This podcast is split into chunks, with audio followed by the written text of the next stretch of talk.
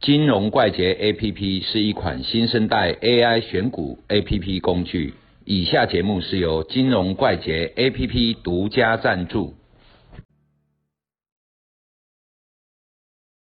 大家好，嗨，今天为什么戴口罩？因为最近疫情又开始严重起来，西里哦，大家很怕有被它戴口传罩染的习惯。嗯嗯嗯，虽然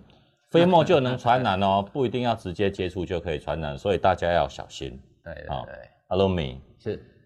股市就像非洲大草原一样，有哎生物链对哦，那一定有生物链的顶端跟底端嘛。对，像我们这一些小散户，就只能当那个草食性的小绵羊，不是小羚羊，小林就是让人家吃的。嘿那谁是狮子？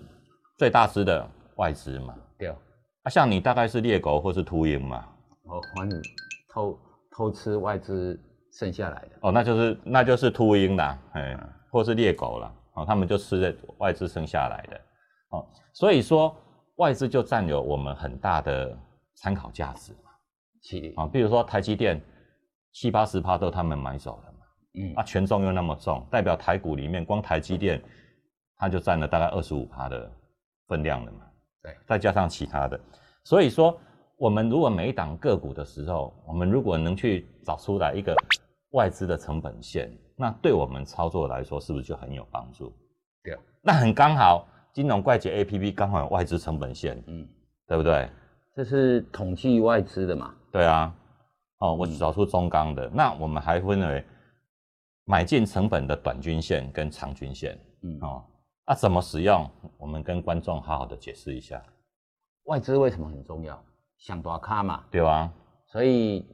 最大的我们要关注一下嗯，啊、那外资基本上倾向长期持有啊，但是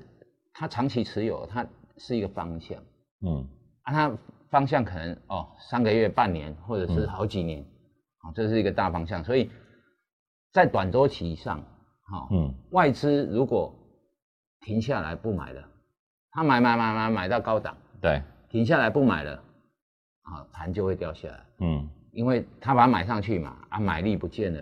买气不见了，那就会有人去卖它，因为高涨获利了结嘛。嗯，不管是跟车的，还是说原本持有股是有票，票的，然后就会把它卖下来，因为只要有买盘不见了，它就停下来了。所以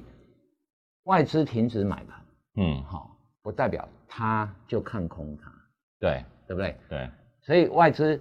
的成本，我们在短期上面，我们要假设一种，就是嗯它是长期持有，对，然后它的买进呢，可能是看好后市，嗯那它的成本呢，可能就是这一波，哈、它不会买到让它自己赔钱嘛，对啊，啊，一旦让它自己赔钱，它可能就会调节，所以外资的成本哈、基本上外资把筹码锁在身上，嗯它的成本在哪里？基本上我们可以假设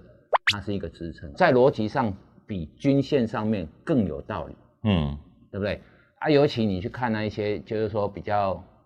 松散的股票，对，或者是说成交量没有那么大的股票，外资的成本就显得比较相对重要一点，对，因为它有决定方向的能力。所以哦，我们在看这个外资成本的时候，通常我们是把它第一个站上外资成本线，嗯就偏多。对，好、那如果说诶、外资成本线是往上走的，不断的在往上走，那基本上我们就把这个成本线当做是一个支撑。支撑假设外资它不会把自己卖到调节就就要到赔钱，赔钱，短线的诶赔短钱，期的赔钱。嗯所以外资成本线基本上我们是用二十天的嘛，嗯，好、那也有长期的，像季线一样，就是六十天的。六十天，所以这种东西的使用方法跟均线其实是差不多，嗯，只是说更精准，在筹码上面更精准一点，嗯，因为外资不会在底部就买了一堆，对，它通常越买越多，越买越多，嗯越买越加码嘛，所以它的均线并不是平均分配，嗯可能在上面会偏多一些，对，所以它的外资成本线会比均线更快贴近整个走势，走势。嘿，大概是这个样子。好，我们今天谢谢阿露米，期待我们这些领小羚羊以后可以变成秃鹰猎狗。哎，嗯，拜拜。拜拜，拜拜。